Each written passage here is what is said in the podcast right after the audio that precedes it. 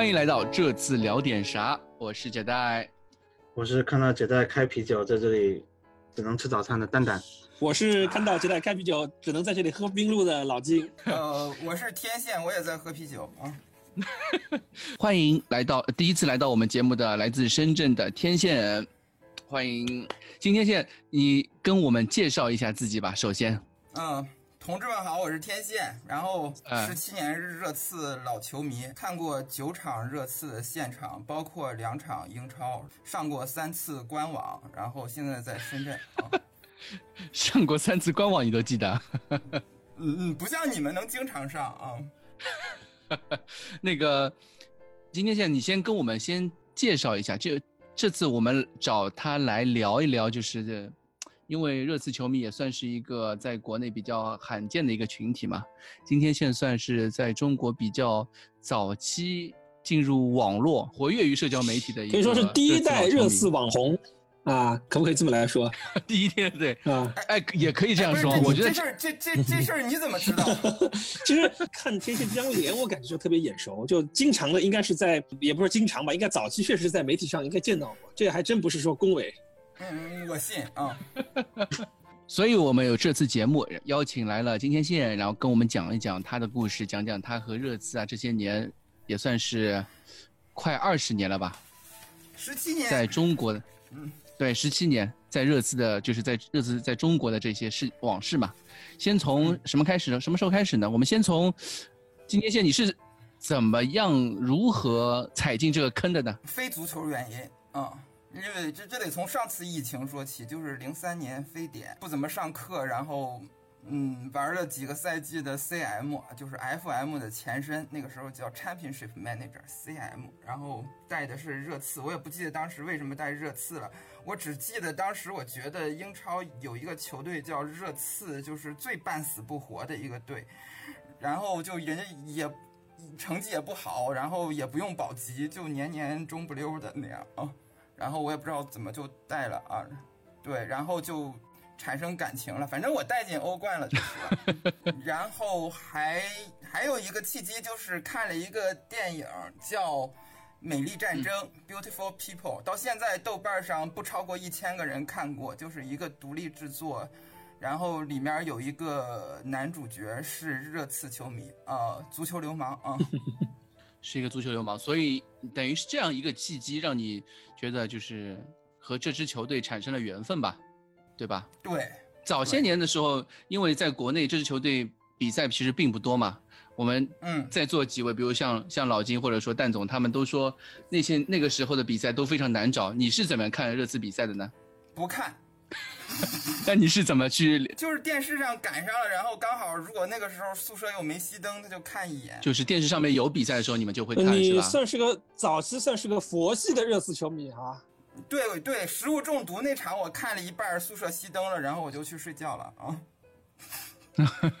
对，其实一开始的时候，就是我觉得很多球迷就是一开始都是一个入坑的过程嘛。有些人入坑的过程，呃，就是轰轰烈烈，或者说非常迅速。就比如说我们上一期来的阿聪，对吧？他只花了半个赛季的时间，或者几个月的时间，就从从从一个呃云球迷或者说佛系球迷，成为了一个热刺死忠球迷。呃，今天线就属于那种可能比较慢热型的一一个。和与这支球队慢慢慢慢发生感情的一个球迷，对吧？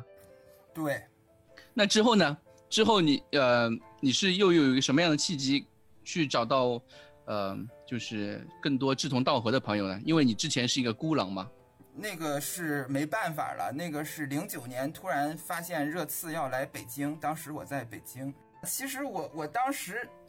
激动归激动，但是更更主要的心情我是特别怕丢人，然后我就特别害怕丢人大家觉得中国没有热刺球迷，这个就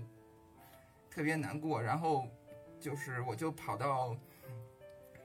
那时候才上了一阵贴吧，然后在贴吧上呃拉拢了一堆人。然后就我记得我当时结尾说了两句话，就是让热刺听到中国球迷的声音，让中国听到热刺球迷的声音，这个是比较正能量的。其实我想，嗯我真正的意思是，呃，别让热刺觉得中国没热刺球迷，别让呃中国球迷觉得中国没热刺球迷。刚刚说的有点绕，但是我听懂你的意思了。最后，那你最后有多少人响应了？就是嗯，你的号召呢？你还记得？最后纠集了十几二十个吧，其实十几二十个人呃有一些是有一些有一些是在贴吧，有一些是人人网啊、特别简单的想法就是，人多了才能唱歌嘛。对，是啊，对，然后跟官方也建立不起联系。我记得我给他们发过一个邮件儿，就问热刺的飞机什么时候到，然后他们嗯很快回信说我们不方便告诉你。如果是这样的情况，你怎么去接机呢？后来我忘了哪个消息灵通人士就就就探出来了，就我猜，我盲猜一下，就那个你那个时候，那个时候伦敦到北京的航班应该也没这么多，而且他们一定不会选国航或者海航的航班，一定要么是英航，要么是 Virgin。所以我估计你每天也就那么两，就铺那么两三班，我估计也也也就能铺到，是不是这意思？啊，不像现在一天十几班的。也有可能，，后来知道是哪个航班了，也也就去了三个人。哦，也就去了三个人。嗯蛋总，你然然后你这个时候在哪里啊？你不是号称你零九年你也在嗯北京吗？你看老金说，当年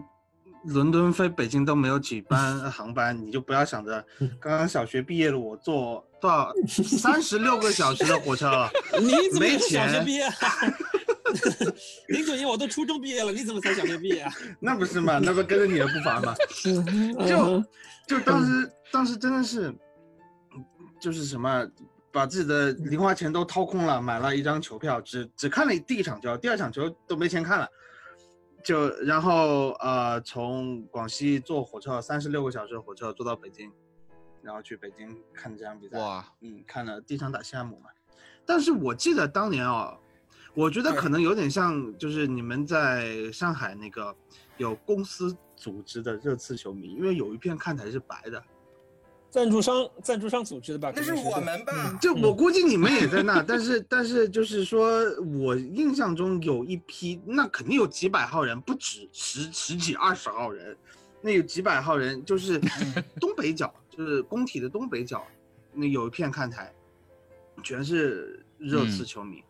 就至少是穿，白而且挂色衣服的不不一定是热刺球旗。我记得很清楚。我在对面，哦我在对面，因为没钱啊，买买的那种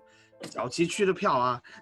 但是其实后来都发现没什么人看，都可以随便串看台的。对，是随便去串看台。那个时候，啊那那那场球，我觉得上座率不到一万。因为嗯从那个时候这个情况来看，来的球球队的咖位不算大，热刺、西汉姆都不算是特别特别强的球队。北京球迷，对北京对北京球迷还是更爱北京国安啊。对，这个就是我记得嗯我们啊是踢第一场，然后国安踢第二场，国安就对准备开始踢的时候，人就开始涌球迷才开始始多起来，哎而且主要是天儿太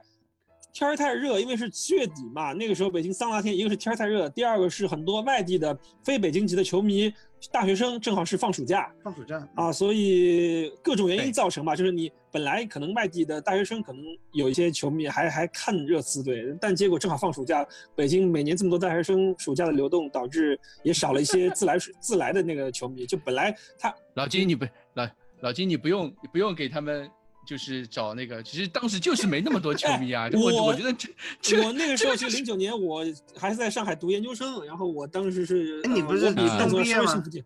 初中毕业就我初中毕业就直接直升直接保研了，不行吗？对直接保研不行，对。对对，同同等学历啊。哎，然后我当时是当时有动车，我当时是坐了个动车，然后去的北京，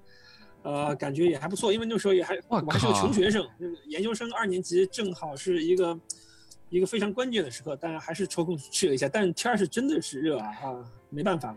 嗯。今天在座四位，嗯只有我没有去过北京。当时啊，不是没有去零九年的北京。嗯，我记得那天晚上北京六报道英超亚洲杯用的标题是“伦敦德比？问号电场赛而已？叹号。” 是这样子，就真的是没有球迷。当时对于热就是英超或者说热刺球迷来说，对吧？我们已经很努力了。我还是回到刚刚那个话题，你如果当时有一个你们一个消息灵通人士帮你们找到了航班之后，你们是三个人去接机，对吧？对，当时一支球队看到有三个热刺球迷来接机的时候，是一个什么样的反应的？当时情况是什么样子的？当时，呃，首都机场的呃保安让我把围巾收起来，他认为我在展示横幅，嗯，然后还还有。还有就是，可能是跟热刺同一个飞机，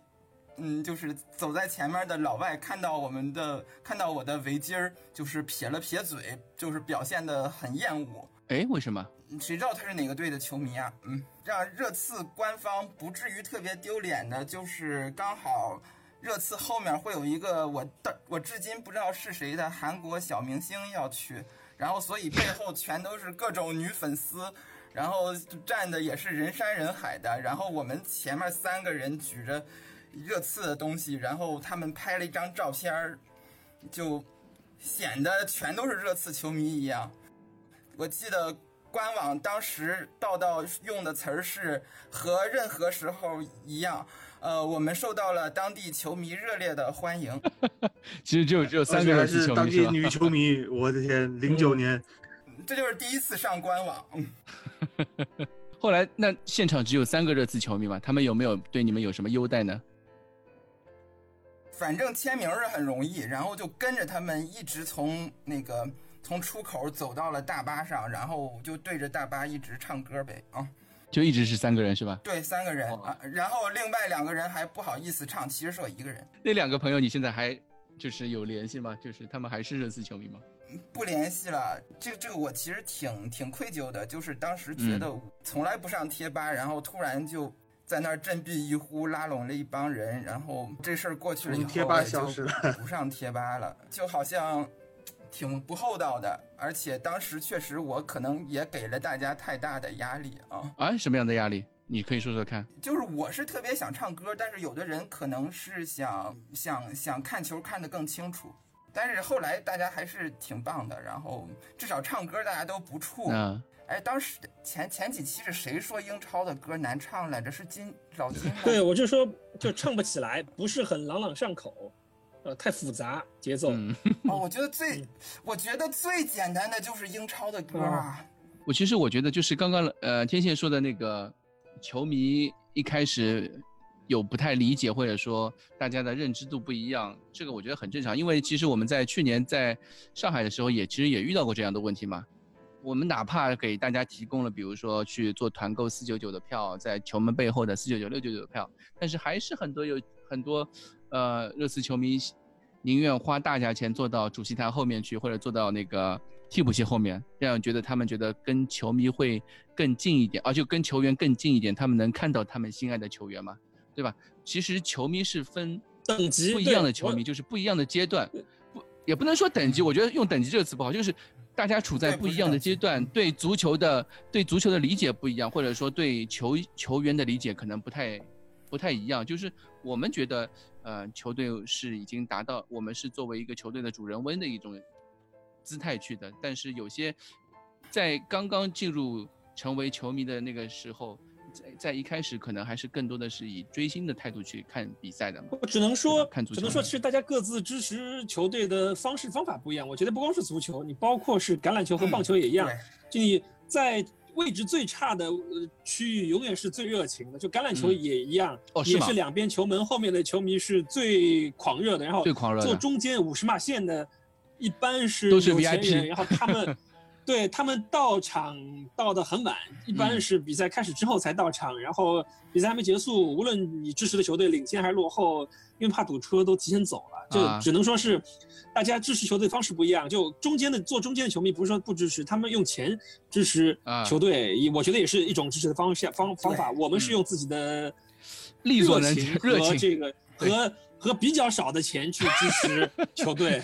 啊，就没办法，穷啊，对吧？就我听德云社的相声，我一般坐二楼，就每次都得被岳云鹏说啊，楼上没钱的朋友你们好啊，有道理，有道理。对，就支持都一样，他人家靠钱支持也是另一种支持啊，你没有没有必要，就大家看球的方式方法不一样啊。那次应该是我记得是英超亚洲杯嘛，英超亚洲杯其实是一嗯个推广形式的一个比赛，当时嗯，没有参加什么球队的俱乐部活动吗？或者说你们自己组织了什么活动吗？那时候没有活动能，让俱乐部嗯发现我们，我们就开心了。然后我们喊戈麦斯的名啊字，他一边比赛一边朝我们挥挥手，我们已经很开心了。他们赛后 就是巴西门将那个戈麦斯我，我已经忘了赛后球队，因为我没跟你们坐在一起，我就是你刚才说的属于有比较有钱坐在中间的球迷。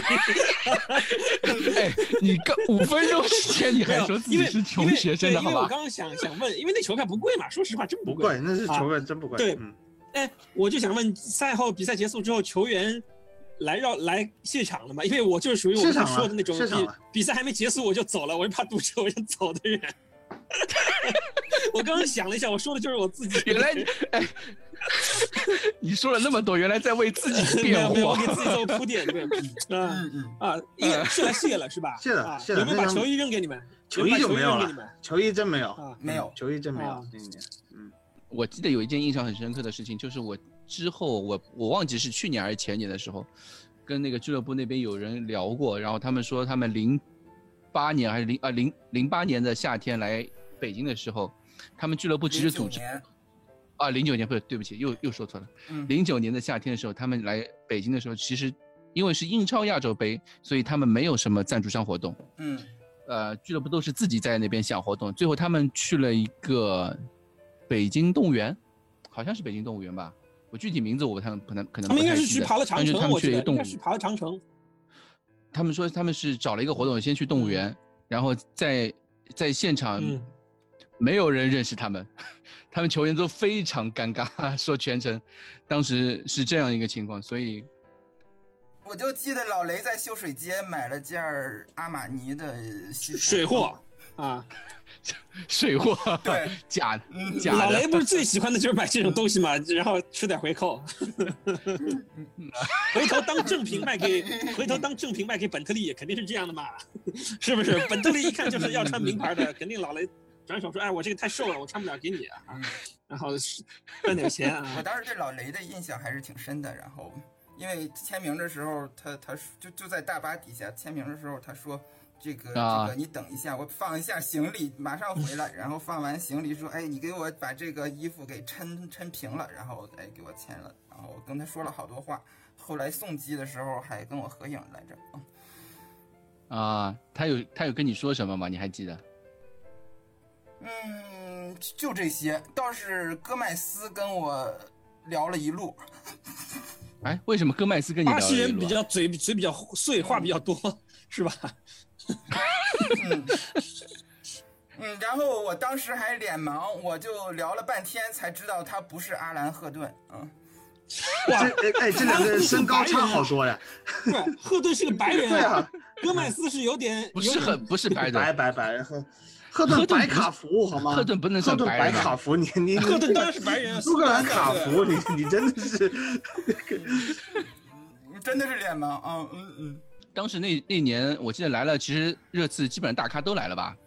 除了贝尔的巴托夫，贝贝巴那个时候已经走了吧？巴托夫了，那人帕夫柳琴科都来了，还有贝尔巴托夫，对，嗯。对，帕夫柳琴科。啊对我记得第一场的有第一场的队长是莫德里奇，嗯，哇第第一场打西安五的队长是莫德里奇，然后呃那个后卫都伤了，中后卫用的是霍德斯通和乔尔卢卡，没有中后卫，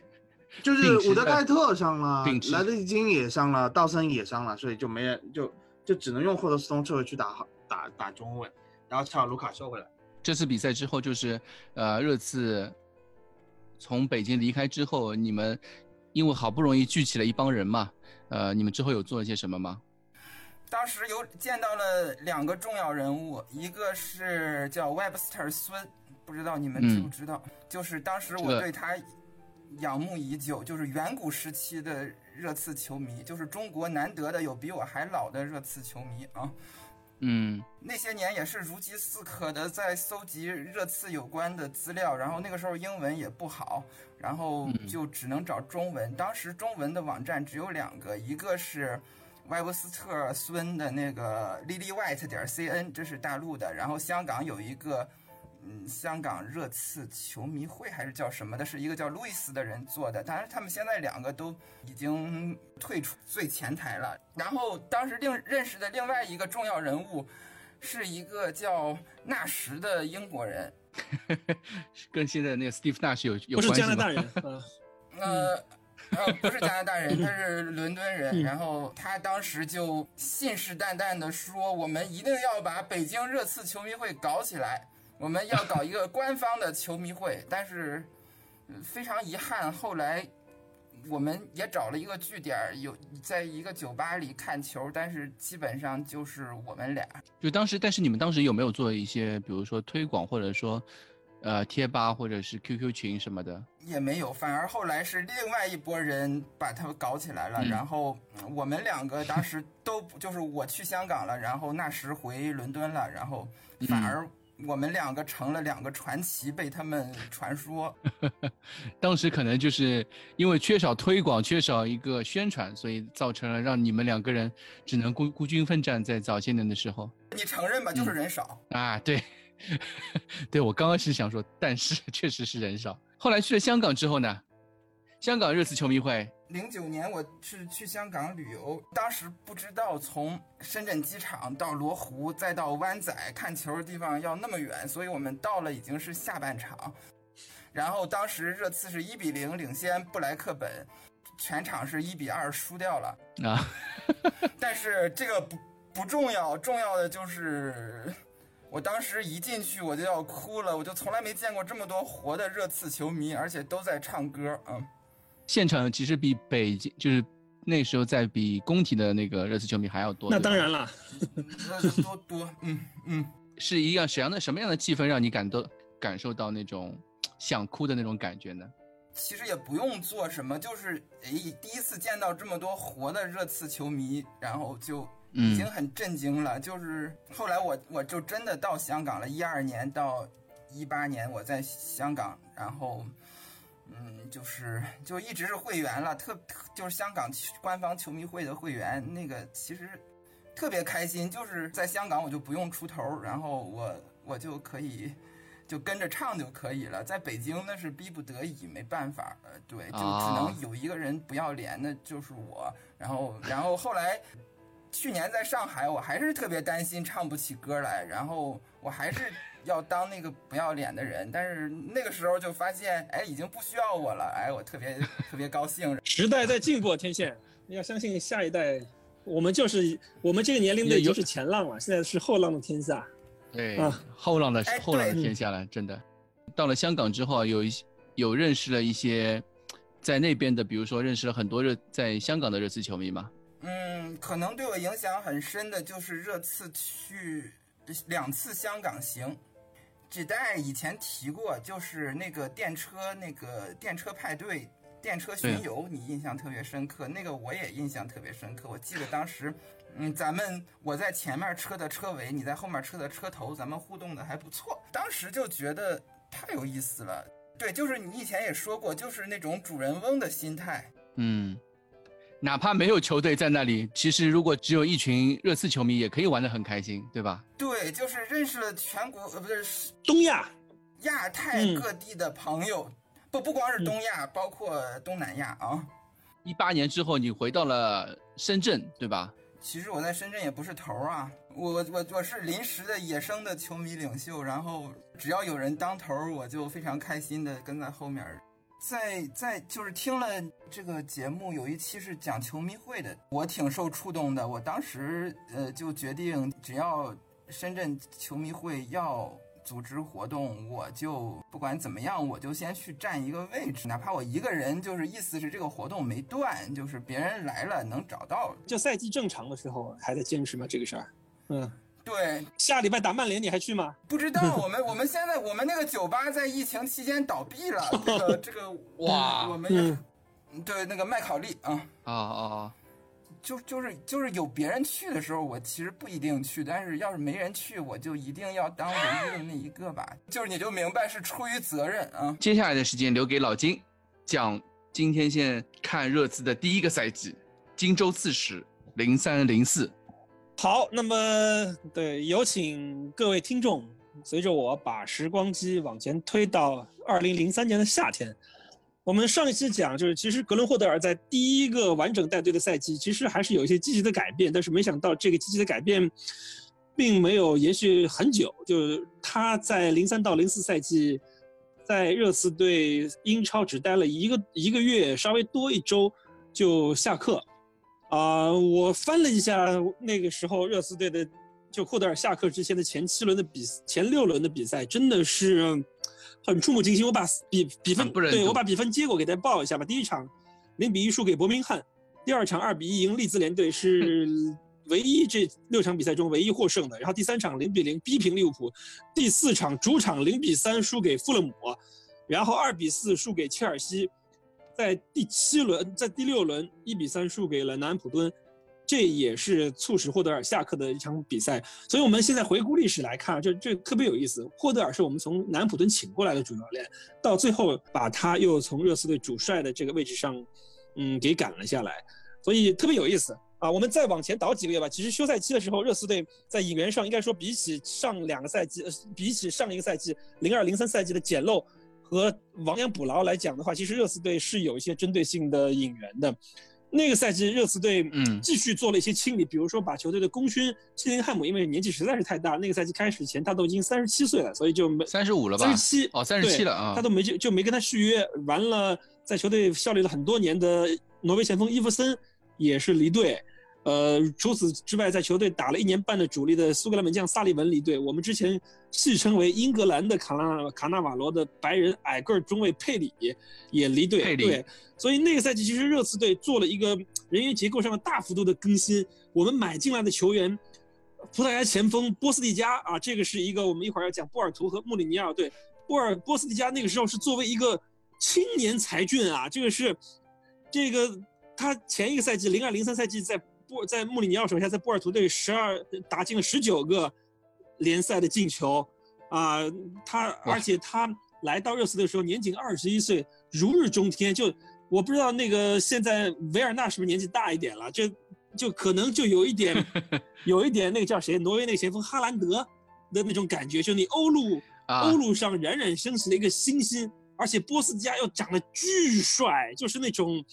呃，西班牙、葡萄牙典型的帅哥的那种那种感觉，所以是波斯蒂加当时热刺队花了六百二十五万英镑把他买进来，还加浮动条款，最后如果最多可能会超过八百万英镑的一个身价，觉得感觉是一个血赚的一个交易。但是可惜啊，就热刺队买欧陆前锋就又又又出现了问题，最后那个赛季波斯蒂加就一共二十四场比赛就进了两个球，联赛一共就进了一个球，就非常的糟糕表现。在除此之外，热刺队在夏天的时候还买了两前锋，一个是从布莱顿买进来了博比萨穆拉。萨穆拉其实他在热刺队一直就没怎么踢，我们可能现在球迷知道他都是他后期在富勒姆富勒姆队的精彩表现，就跟邓布西和登布莱搭档期间，他作为富勒姆队的单箭头，其实有非常稳定的进球的贡献啊。但是可惜他在热刺队，他从热刺队把他从布莱顿买过来呢，也是作为一个起风险的储备，但是他在热刺队也没怎么踢出来。然后另外一个前锋。是，也是在从先从法甲到英超，然后在西汉姆联队踢得非常不错的一个法国前锋，哦，叫马叫那个卡努特。当然，他后来在选择国籍的时候，选择了他的第二国籍马里队，代表马里队去参加那个国家队比赛。但卡努特这个球员可能踢中超，尤其北京国安队的球迷。可能会更熟悉一些吧，对，但卡努特其实他是那种射手，就是虽然身高不强壮啊，身身体很高，但是并不强壮，但属于那种射术精湛、左右脚都很均衡的一个前锋。在莱热斯队之前，在山姆队其实也是有比较稳定的进球率的。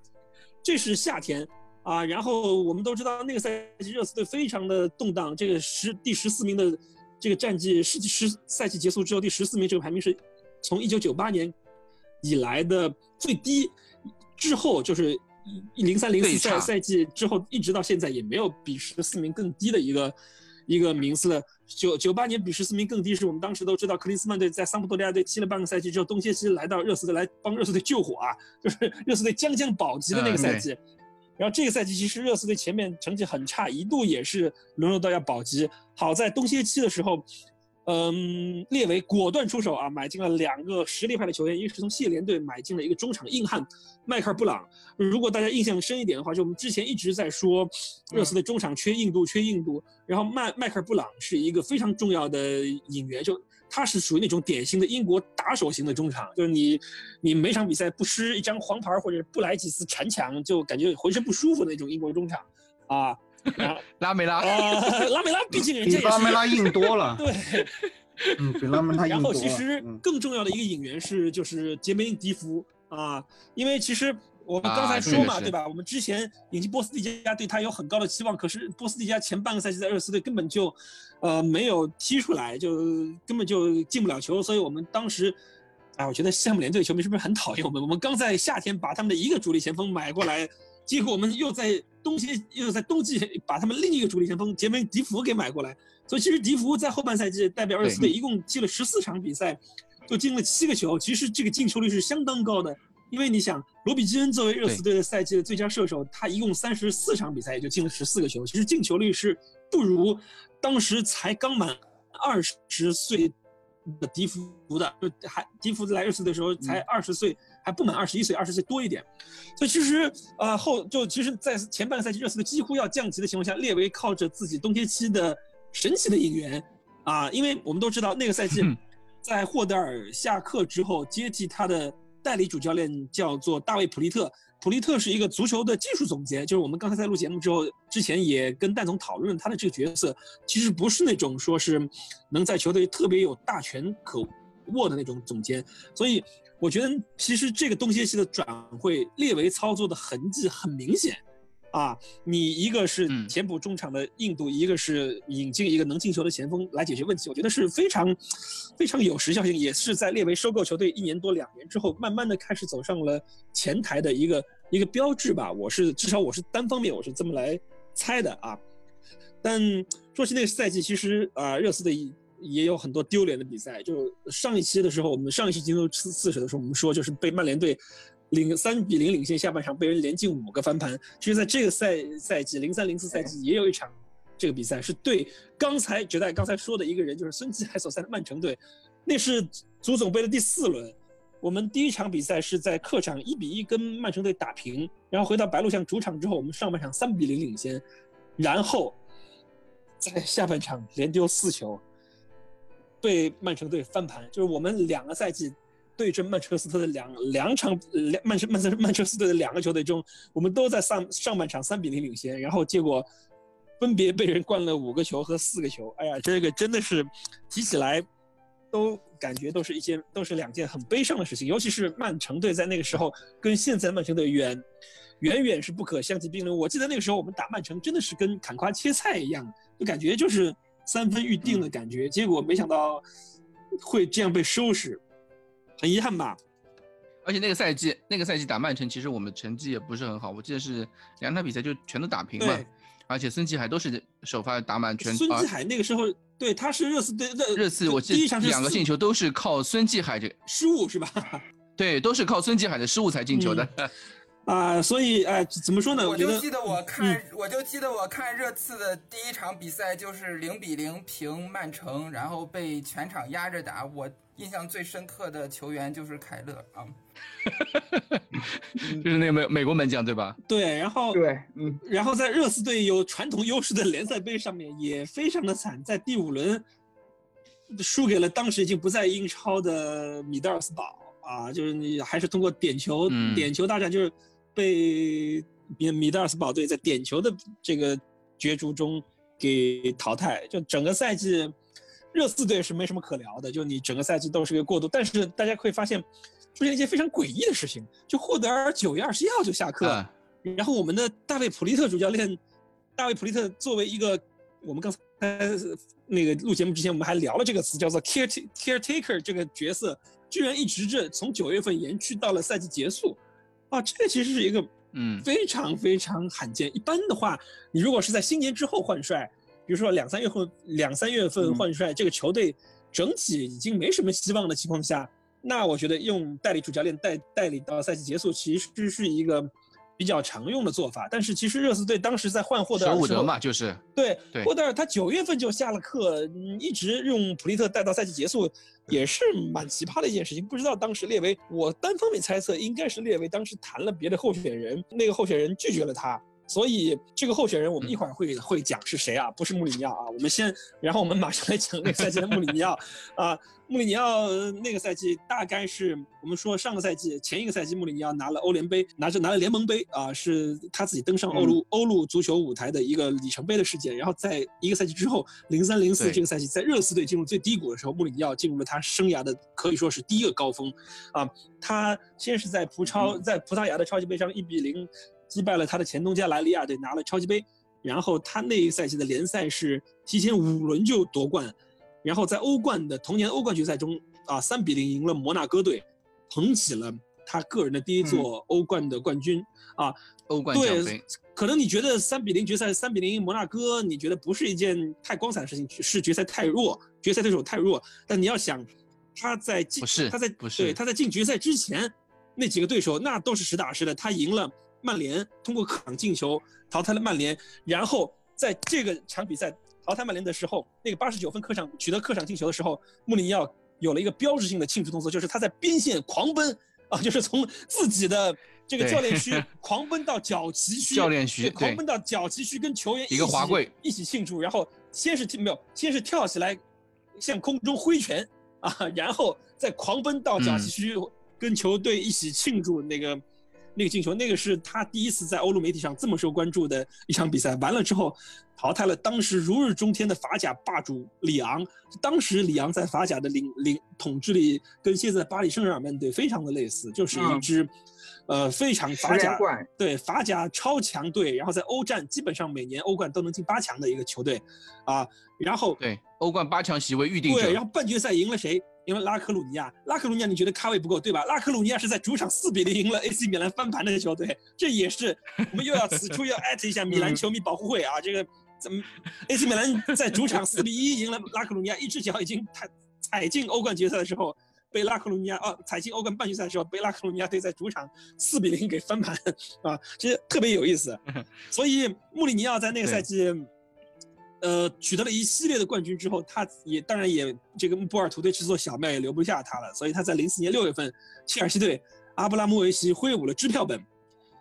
穆里尼奥从波尔图队到切尔西队是有转会费的哦，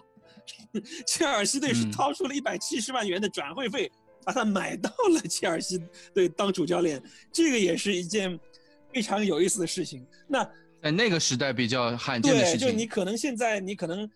基本上都是说啊，要做球监，就是你你你被球队炒掉之后，你还得在嗯为了拿满工资嘛，你还得有一段静默期。但那个时候其实是还是此处艾特波切蒂诺，对，啊也也可以安，嗯，也可以艾特一下这个库里老师非常喜欢的安切洛蒂啊，对。啊，对但，其实我想说的是，穆里尼奥不仅仅是拿冠军，穆里尼奥还帮波尔图队搭建了一个非常好的体系。就他帮波尔图队搭建体系还算了，他还帮葡萄牙队带搭建了一个完整的体系。就我们马上会讲零四年的欧锦赛，那年葡萄牙队是拿了欧锦赛的亚军，在主场，在本土，那支嗯葡萄牙队的半一半的主力是嗯穆里尼奥带出来的，从那个我们刚才讲到的马尼切，从主力中卫的卡瓦略，从左右两个边卫瓦伦特和保罗费雷拉，到中场的后腰科斯蒂尼亚，以及巴西人入籍的德科，啊，这德科在零四年的零四到零五到零六这三年中，每年在金球奖还是世界足球先生排名中都会进入前十，但他在穆里尼奥带波尔图之前，真的是一个就很很默默无名，就是很对，就是一个很普通的巴西球员，在葡超踢了四五年也没踢出来，结果，嗯，穆里尼奥一去就把他带成这个欧洲超一线中场的组织者啊，就就后来也很快就去了巴萨，就德科真的是穆里尼奥一手培养出来，就他带了带出了一个波尔图队的体系，又带出了半支葡萄牙国家队的体系。我们想说的是，我们也现在可以听到很多关于穆里尼奥的负面啊，他只喜欢用技战力，怎么样，一定要买熟买买买熟货。但其实，在他职业生涯初期，真的是带带起了体力，带带起了波尔图队和葡萄牙队的体系。啊，我们刚才卖了半个关子，我们要说的，就我个人判断的就是，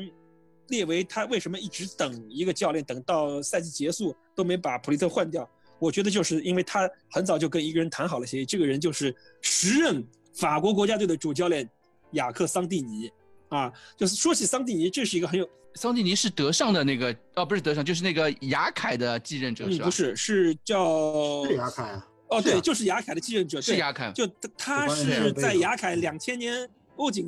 哦，这零两千零二年世界杯之后继任的，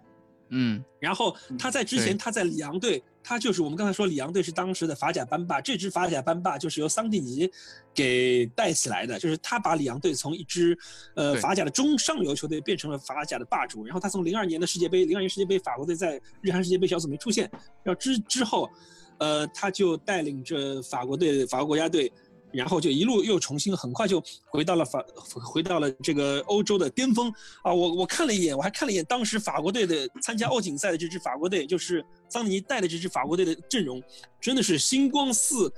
不能都不能用星光四射的来形容了，简直是亮瞎了我的狗眼。对，就除了齐达内之外，是的，除了齐达内之外，二十七岁的。亨利和特雷泽盖边锋，这两个人加一起，在意甲和英超加一起能进六十个球的锋线组合。后卫线上利扎拉祖，后来也来了热刺队的加拉图拉姆，门将巴特斯，后卫还有德塞利以及几个阿森纳队的这个球员，以及对刚刚到切尔西队的后来欧陆第一防守中场马克莱莱，还有还有后来也来热刺队踢过球的萨哈，啊，你这支法国国家队简直是这个超超一线，然后。就是这样一支法国队的国家队的主教练啊，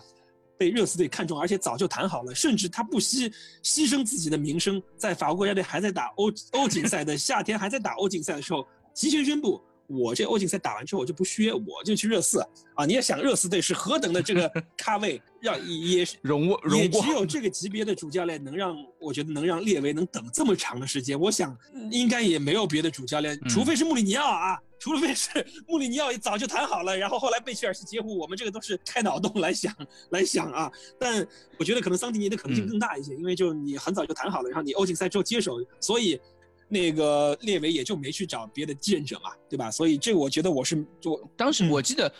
我我我不知道我不知道我是不是记错了，因为我记得穆里尼奥当时说过，就是他跟列维其实找过他一九年就去年来热刺之前，其实跟穆里列维是请过他两次的，第一次是零三年，第二次是零九呃零八年还是零九年？零八年吧，应该是。那应该还真是对，还真是很早就联系过，对。就那个时候，应该是联系过的，因为因为你知道列列维这样的人，他就喜欢找这种年纪轻的。对，年纪轻。穆里尼奥完美符合他的年纪轻的成功人士。可能我后来讲的就是穆里尼奥，他的火箭般的蹿升的速度超出了列维的预期，使得他面临着更多的更有钱的竞争者，所以这那就没办法了。所以，但我觉得桑蒂尼当时从账面上来看的话，列维绝对是下了一步好棋啊！你相当于你相当于现在请德尚啊。你甚至是你相当于现在请，哎，国家队带的好的主教练还有谁啊？我这实在是离开主流足球世界多年啊，现在好像国家队主教练都很一般啊啊！就你就你就想嘛，就把当时世界上最强的国家队之一的最最强的国家队的主教练给请过来，这个是列为很了不起的一件事情啊。所以说，对我看了一下，我我补充一下，就是那个桑蒂尼接的不是雅凯，雅凯是被那个勒梅尔接了。勒梅尔是零二年零二年世界杯，零二年世界杯的，对啊，零二年世界杯被淘汰了以后，小组赛被淘汰，那这种脸上很没光的事情，那勒梅尔肯定下课了。然后他从里昂，他在里昂也就待了两年的主教练，他在里昂其实之前一直是做技术总监，然后是在法国队，你就待两年，因为这种就是欧洲大陆体系的国家，一般是主教练的任期是四年。你至少打完一个欧洲杯以后，你还要打一个世世界杯预选赛。根据你世界杯预选赛的这个结果或者怎么样，一般来说四年了以后，他为了防止这种呃主教练在这个国家队里面大权独揽，然后这个选人都是选自己亲信啊。就比如说一八年德国队出现这个问题，也是勒夫有点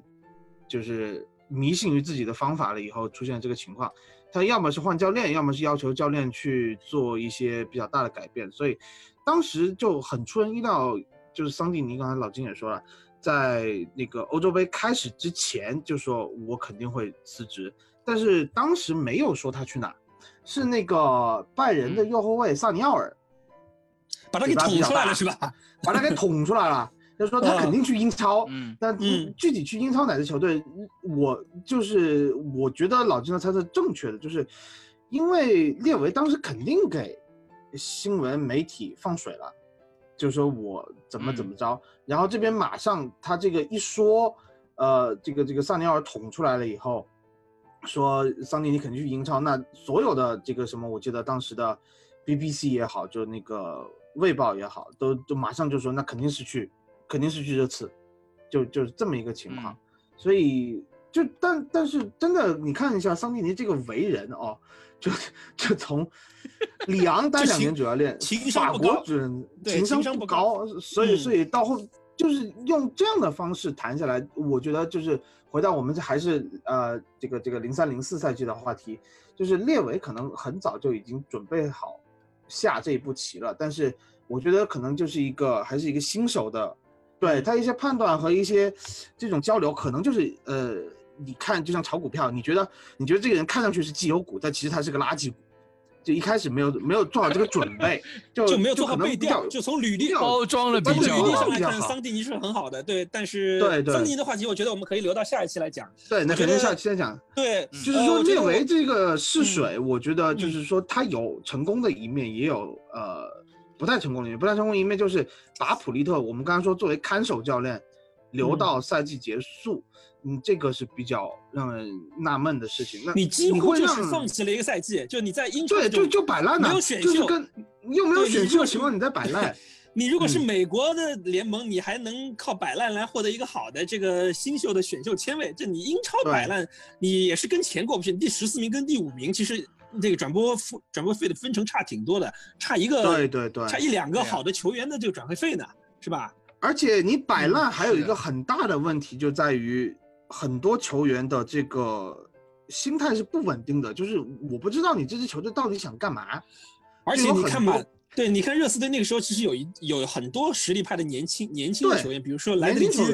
对，比啊如说罗比基恩年纪也很小，然后后面来的迪福、卡努特那个时候也才二十六七岁，就都是特别的当打之年。我们当时其实已经完成了整个，呃，怎么说呢，就年年龄结构的调整。正是这帮年轻人需要成长，需要靠赢球来使他们更上一个台阶的情况下，你就选择了这样一个，呃，摆烂的方式，对吧？对，我觉得其实也有点儿 代价有点大啊。但因为我记得齐格当时就齐格是下个赛季走了吧？齐格后来回到德国以后齐格，那个赛季在热刺队只踢了七场比赛，就你其实对这帮老人基本上都不怎么给上了。嗯，他就他就新他后来在德国接受一个采访的时候，就说当时在热刺就是我拿钱踢球，就有一种雇佣兵的这种感觉，包上也行括像安不上也行。德顿啊，也也也很少有机会再上场了。对对，所以嗯所以就是说，他这个是就是我觉得对那那些年的，你你说是什么？呃，养养兵千日，用兵一时，没有啊，没有这种感觉，就大家也没有嗯在练兵，大家都很消极怠工，所以那个赛季就是看的是很沮丧的。那些年，就那一两个赛季，就总觉得这这支球队就是扶不起来，是这个感觉。我觉得，我觉得那个，比如不管是你们也好，不管是天线也好，就是能从那个赛季坚持下来的一个很大的原因，就是我们要感谢那时候直播没有那么多丰富。呃，但是如果哎场场其实我得比赛都有呃，我得纠 正一点啊，就是就是呃，那个赛季虽然嗯成绩很差，但是我我觉得这帮人是很好的，就是而且比如说我刚才踢得好看，讲的那几个，其实对，其实他们会踢得好看。那帮那帮人，那帮人都才二十三四岁。你想，罗比金二十三岁，呃，迪福二十一岁，嗯卡努特算是年纪大，二十六岁。莱德利金和当时的两个中卫啊，莱德利金跟加德纳都是八零年的，都是二十三四岁，都是英格兰本土的啊。嗯，然后你再加上嗯西蒙戴维斯，二十四岁啊，你就你整个热刺队其实是已经开始有一点点。后面就是你开始马丁约尔时期开始成功的一个雏形，其实是虽然成绩不好，但是这帮人都是当时的《体坛周报》也好，当时的像那个天线说的那个足球游戏节目中也好，已经是被认可，就是都是那种、那帮妖人啊，你让人，所以为什么天线能带那支那个热刺队能进欧冠呢？因为你这帮人是厉害 啊，那天线水平是比普利特要高，那就没得说 啊，是吧？嗯，对吧？所以呃，我就你你可见那个热刺队其实那帮热刺那帮球球员为什么不好？那零四年欧锦赛，热刺队在历年大赛，哪怕是之前零二年、零零年成绩不好的时候，其实在大赛中也为英格兰国家队和其他的国家队贡献很多人，都有人。但是那届英格兰国家队热刺队只有一个人入选，就是莱德利金，甚至是在别的国家队中只有两个替补，一个齐格，一个是葡萄牙队波斯蒂加，就一共就三个人参加欧锦赛。但是我想说的是，在英格兰国家队中，三个门将有两个是热刺队的，一个是前热刺队的主力门将伊沃克，一个是在欧锦赛之后来到热刺队的保罗罗宾逊。啊，所以说一个前任和一个下一任的门将都是我来自热刺队。虽然英格兰队国家队只有来自利金一个当时在热刺队效力的球员。然后说起波斯蒂加，我们刚才说了，热刺波斯蒂加在整个赛季在英超比赛中一共就进了一个球，结果他还入选了葡萄牙队去参加欧锦赛，不但参加了欧锦赛，还在淘汰赛对英格兰的比赛中打进了关键的扳平的一个球。最后葡萄牙队是靠点球。淘汰了英格兰队，就特别的有意思。就那个赛，就那个那届欧锦赛，葡萄牙队的就套路是这样的：就主力前锋一般是保莱塔，或者是罗格奈斯，然后波斯蒂加一般会在最后的七十几分钟的时候会换下两个人中其中的一个。呃，然后他在打英格兰那场比赛中，我记得那场比赛是很早，欧文就为英格兰队一比零获得领先，然后就英格兰队就一就百大巴就死守啊，然后就一直死守死守到最后。八十分钟的时候，波斯尼亚替补上去把比分给扳平，然后在加时赛中两个队各进一球，最后点球把英格兰队淘汰了。所以啊，波斯尼亚我不我感觉他应该是很爽，就整个赛季就被对面的这帮穿白衣服的这帮人在英超轮轮番的虐，结果到了夏天，这个自己也报了仇，当然报了仇也付出了惨重的代价，之后就再也没怎么能在英超上过场了啊。所以但是下个赛季又又回波尔图去了。嗯，对，所以我就说嘛，就回波尔图了。对啊，所以就很惨。就是我发现这个在国际大赛上进了自己所在联赛国的这个球的球员都没什么好下场。零二年的韩国队的安贞焕，安安贞焕，对对，进了意大利队球之后回去之后也踢不上了。嗯，对，是的。就我想补充一下，就刚才说到列维那个操作的问题，就是可能对教练的选择他。选择的不太好，但是从转会市场上来看，他，我是觉得列维开始有一点这种，我觉得列维的骚操作啊，就是我们传说的列维十十二时辰，我觉得是从那个赛季开始的。嗯，你包括卡努特的转会，你包括迪福的转会，都是花了比较小的代价，然后是加人去换的。他会把一些球队里面用不上的，但是看上去又比较有潜力的年轻的户口本。那个呃，卡努特是埃瑟林顿换的，对，萨莫拉来打了半个赛，呃，萨莫拉用萨莫拉孔切斯基也去了，孔切斯基也去了那个啊，孔切斯不，孔切斯基去了查尔顿吧？是从查尔顿买过来的啊，孔切斯基啊。反正那个赛季就是当当当时单换呃不是单换迪福啊，当萨莫拉不是租来的，呃孔雀司机是是租来的，但孔雀司机是原来原来是热刺的青训，所以要把它租回来。当时嗯呃那个萨莫拉就踢了半个赛季，其实还挺好用的，当时那个感觉啊，萨莫拉因为对呃波斯蒂加桥头堡嘛，做一个做一个桥头堡，他跟卡努特和那个基恩佩都还可以。然后很果断的就开始有一些升值空间的萨莫拉拿去换来了杰梅因迪夫，马上套现。这样的对，马上套现，这样的这样的操作是比较骚的了，在那个时候。嗯，对于一支在保级圈挣扎的球队，你怎么样去把一个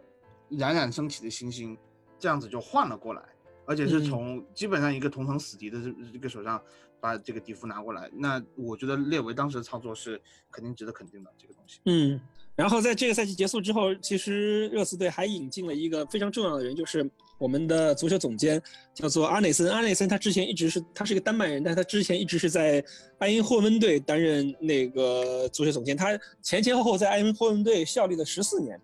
然后他培养出了哪几个球员呢？培养出了荷兰国脚斯塔姆。培养出了荷兰的主力前锋，后来去了曼联的范尼，培养出了荷兰的另外一个大家耳熟能详的，跟我出生自同一年的罗本，这个这几个人，这几个人都是他培养出来，所以我们后面节目会讲，就阿内森到来热刺队之后，其实对热刺队是一个很大的改变，就一个是热刺队彻底抛弃了传统英国的这种 manager 的那个角色，我们刚才英式。对，就是原来热刺原来的英英国的这个。足足球队的主教练基本上都一个人是承担着场上排兵布阵和转会的大权的。然后，欧陆这阿内森的引进，代表着热刺队抛弃了这样一个一个体系，而开始选用欧洲大陆比较比较流行的总监买人，然后主教练只带队的这样一个一个形式。然后热刺队在后面的几个赛季，阿内森带在球队当总总监的时候，从荷甲买了很多比较优质的球员，这个也是热刺队开始中心的一个起步吧。就不能说阿内森在热刺队不能说说是特别成功，但是我觉得是把热刺队从十四名开始开始慢慢往上走，开始常规的能进英超前六的一个一个开始。这个说到阿内森的和桑蒂尼，我们会在下一期的荆州刺史中再为大家来讲这两个人的恩怨情仇。嗯，这一期节目其实我本来是这期荆州刺史，我本来是非常抗拒。嗯，为什么这么说呢？因为零三零四年其实对于热刺来说，不光是我们自己球队表现不是非常的糟糕，不能已经说不是特别好，应该是非常糟糕来形容。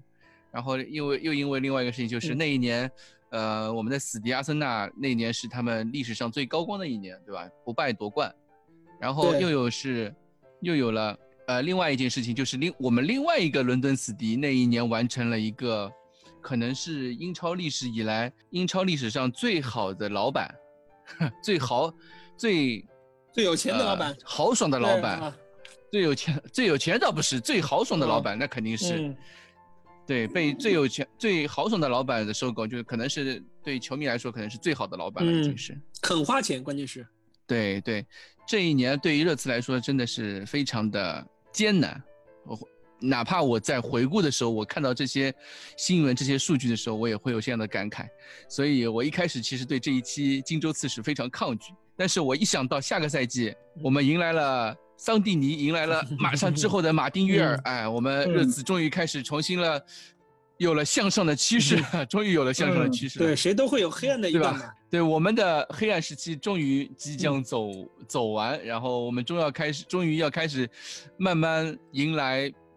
光明的黎明的呃荆州刺史了。好，感谢感谢几位老哥哥。呃，今天来到我们的节目，感谢大家收听啊，谢谢大家，大家再见，拜拜。